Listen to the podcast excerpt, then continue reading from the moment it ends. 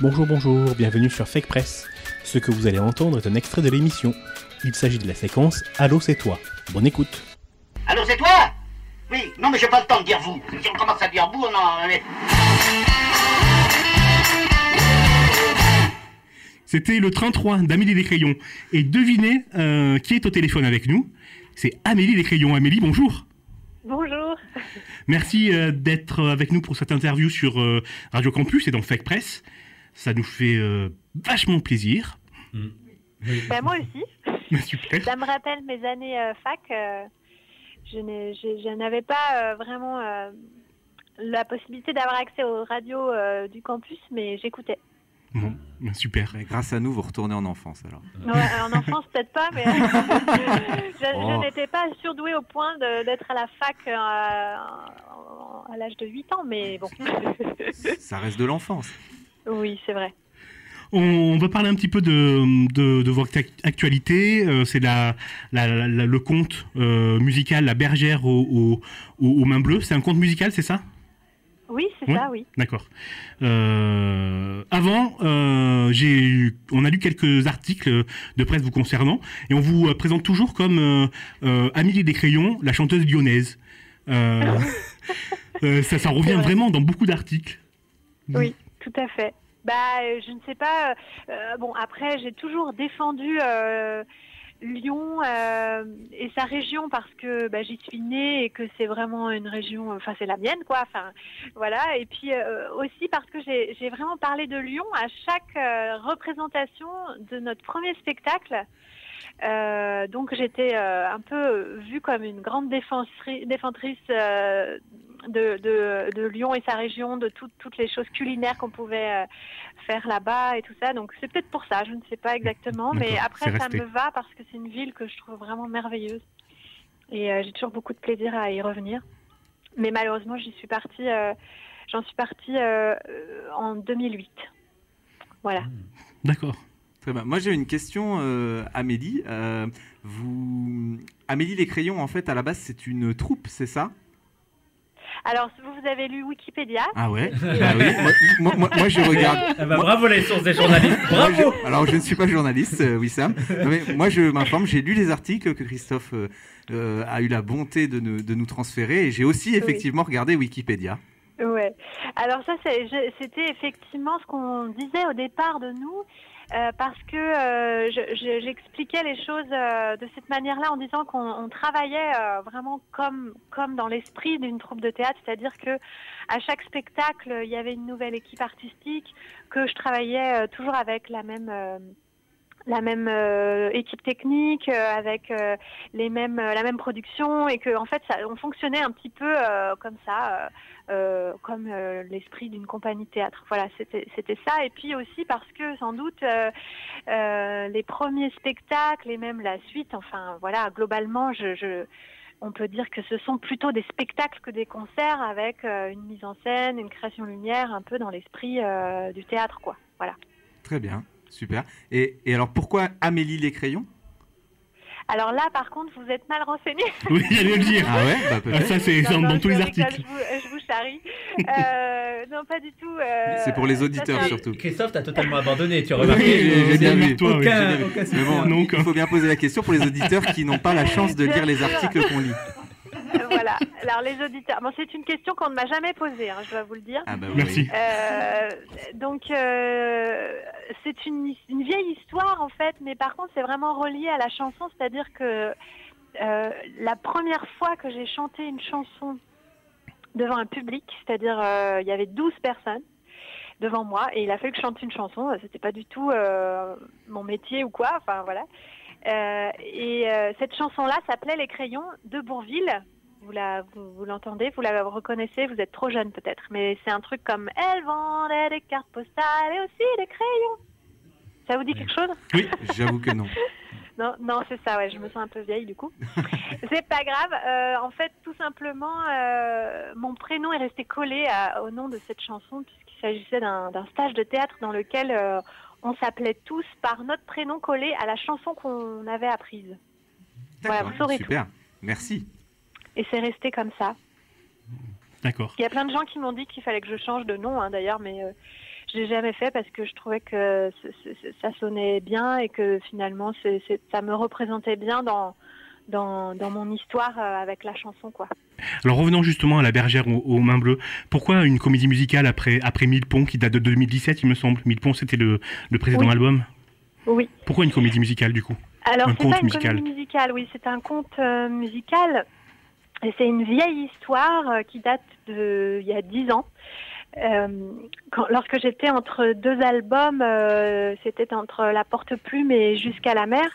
Euh, donc le deuxième et le troisième album, j'avais vraiment du mal à écrire. En fait, j'ai passé trois ans sans, sans rien faire, sans écrire, en cherchant l'inspiration. Et j'ai demandé pendant cette période difficile à un ami, Pierre-Luc Grandjean, de m'écrire une histoire à partir d'une de mes chansons que j'avais quand même, euh, j'avais quand même quelques chansons, mais donc je lui en ai donné une qui s'appelle Mon ami, euh, qui est dans l'album Jusqu'à la mer, Mhm. et il a écrit une histoire à, à partir de cette chanson qui se passe donc au bord de l'eau, euh, qui, qui raconte l'histoire de deux hommes qui se rencontrent, dont un, un qui est en train de tricoter euh, un immense manteau de laine pour réchauffer les cœurs du monde entier.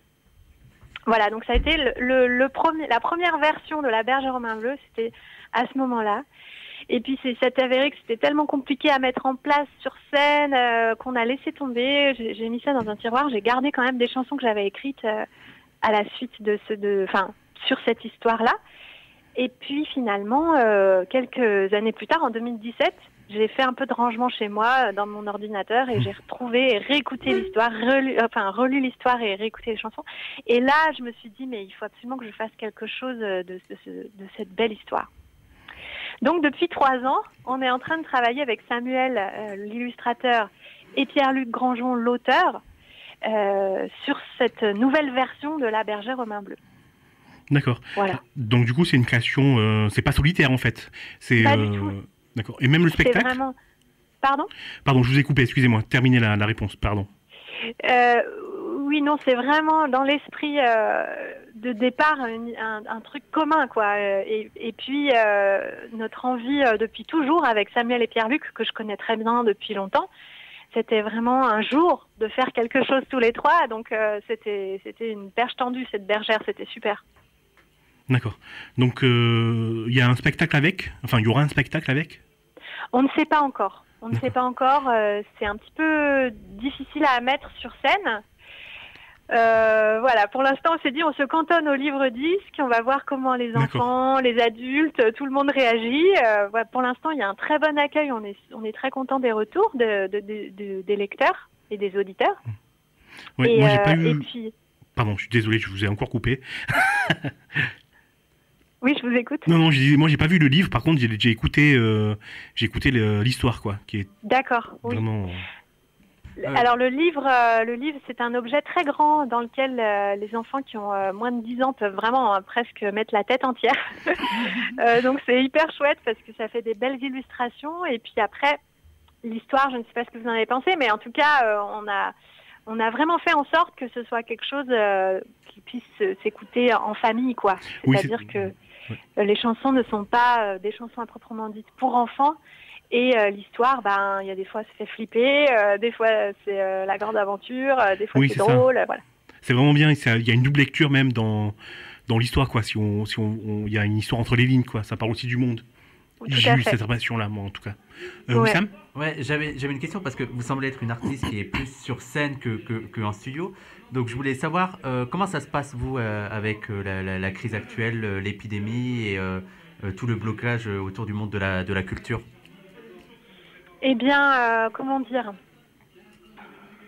Moi, personnellement, avec cette bergère aux mains bleues, si vous voulez, en 2020, puisqu'on l'a vraiment fabriquée, on a fait les enregistrements, tout ça en 2020, elle nous a vraiment maintenu euh, l'enthousiasme euh, et puis euh, le- l'envie de faire des choses, et puis la possibilité de faire des choses ensemble à plusieurs pendant toute cette année et ça a été vraiment merveilleux parce que si on n'avait pas eu ça, on aurait été en grande difficulté psychologique, morale et financière.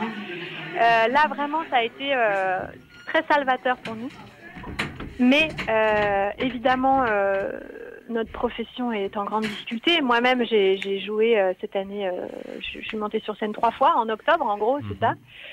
Euh, alors que effectivement, c'est là où, si vous voulez, c'est l'aboutissement de mon travail. Je fais pas ça pour faire des chansons, moi, je fais ça pour pouvoir chanter des chansons sur scène. Donc Ah finalement, ça, ça, ça enlève tout le sens de ce que je pourrais, ce que, ce que je mets dans mon dans mon dans mon travail, qui est aussi ma façon de vivre, mon, mon, mon métier, si vous voulez, c'est, ça fait complètement partie intégrante de ma vie, quoi. Euh, Donc euh, c'est- très compliqué. Euh, et, et ce qui est le plus compliqué, c'est de garder l'espoir et de pouvoir euh, transmettre. Parce que finalement, je me suis rendu compte. Vous me dites si je parle trop, hein, parce que je Non, non, à parler bien. trop. Mais... mais je me suis quand même rendu compte de, de- à quel point nous, les artistes, on, on était importants euh, dans le bon, bon fonctionnement de l'ensemble euh, d'une société et, euh, et à quel point euh, on, les, les- on, est, on était transmetteurs en fait de, de sentiments, d'émotions, tout ça. Et puis, alors en ce qui me concerne, euh, je, je crois que mon karma à moi, c'est de transmettre l'enthousiasme et l'espoir. Et quand moi-même je n'en ai pas, c'est très compliqué de pouvoir euh, transmettre des choses positives. Donc hmm.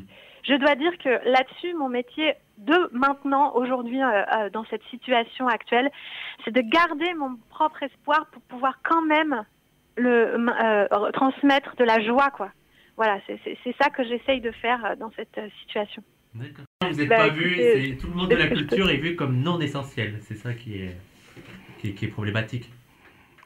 Bah oui, oui, c'est complètement à contre-courant de, de tout ce que ce, qu'on- ce qui est, ce qui est vrai en fait. Euh, bon après, euh, on vit dans une société où, qui est tellement matérialiste que finalement c'est assez logique cette façon de penser.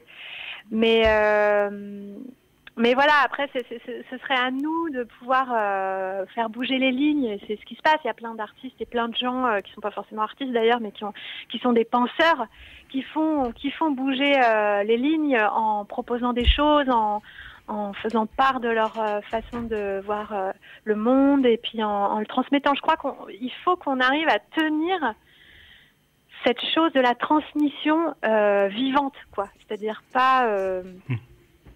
Pas de la fausse transmission, mais enfin bon, je ne saurais pas comment dire euh, expliquer, mais en tout cas, il faut qu'on continue à se faire passer des choses, quitte à ne plus se faire passer des virus, quoi. D'accord. en tout cas, euh, que- qu'on qu'on puisse que, que- que l'énergie qui circule ne soit pas coupée de, de, de part et d'autre, quoi. D'accord. Surtout que, enfin, moi, je vous ai connu par les, via les concerts, hein, pas par via les albums. Euh, la première fois où je vous ai vu, c'était sur euh, sur scène euh, avec une amie et le spectacle était, euh, j'allais dire féerique, mais il, il travaillait du, du début à la fin, quoi. Vous apparaissiez, euh, euh, c'est la chanson La dernière fille du monde, donc vous apparaissiez comme une un peu dans un, dans un tableau à la Mona Lisa. C'était, on, on voyait que ça, c'était époustouflant le, le spectacle. J'étais direct, je suis devenu devenu fan, quoi. Donc le fait de pas avoir de, de, de concert, ça doit être, mais atroce, quoi. Euh, Ben, c'est- très dur euh, de. Enfin, on se rend pas compte des conséquences euh, de tout ça en- finalement pour nous. Mais euh, on- on- je commence à avoir des potes et moi-même, on a des problèmes de santé plus que d'habitude parce qu'on fait pas ce pourquoi on, on est, on est, doit- ce pourquoi on est fait pour Mm. de faire. Pardon, j'arrive pas à faire ma phrase, mais Oui. vous voyez ce que Oui. je veux dire? Oui, je vois. on ne, on ne réalise pas ce pourquoi on, on- est construit. euh, voilà, donc moi, il faut que je chante devant des gens, il faut que je partage. Si j'ai pas ce truc-là, je suis euh, déséquilibrée dans mon, Hmm. dans ma, vie- dans ma vie euh, même de corps, quoi. Hmm. Et voilà, je suis pas du tout la seule. On est, on est plein, plein, plein à être dans cette situation. Donc, effectivement, c'est un manque très profond, beaucoup plus profond que juste aller prendre son petit cachet, euh, son petit cachet d'intermittent. Non, non, c'est bien au-delà, quoi. Sylvia disait que ça lui faisait, votre discours faisait penser à la chanson Cyrus, où c'est très, qui est très optimiste. Bah oui, évidemment, ça vient pas de nulle part, mon discours, euh, c'est sûr, oui, bien sûr. Et, ce qui est étonnant, vous voyez, puisque je vous en parlais tout à l'heure, c'est que cette chanson-là, elle a été écrite dans la première version de La Berge en Mer Bleue, c'est-à-dire il y a dix ans. D'accord. Et elle est mais tellement d'actualité, ça fait, ça fait froid dans le dos, quoi. Oui. Euh, du coup, euh, ouais, je crois que c'est. Et, et moi-même, je, je l'écoute de temps en temps pour me rappeler qu'il faut garder espoir et, rester solidaire, quoi. Voilà. Quand euh, on est au, au 500e dessous, bah, c'est bien de se faire une petite piqûre de rappel. Très bien. Amélie Descrayons, je vous remercie beaucoup pour cette interview. Avec plaisir. On va se quitter, on va en écouter euh, une de vos chansons euh, que, que j'adore, euh, qui s'appelle euh, Il y a plus de saison. C'est sur l'album Mille Ponts. Et on se quitte avec ça. À tout de suite, restez à l'écoute de Radio Campus et de Fake Press. Merci Amélie. Merci Amélie. Merci à vous. Merci. Bonne Au revoir. année. Merci, tous mes voeux. Retrouvez Fake Press, l'émission complète, trois fois par mois sur www.fakepress.fr, mais aussi sur les plateformes de podcast, Deezer, Spotify, etc., ainsi que sur quasiment toutes les applications smartphone. N'hésitez pas à vous abonner. À bientôt!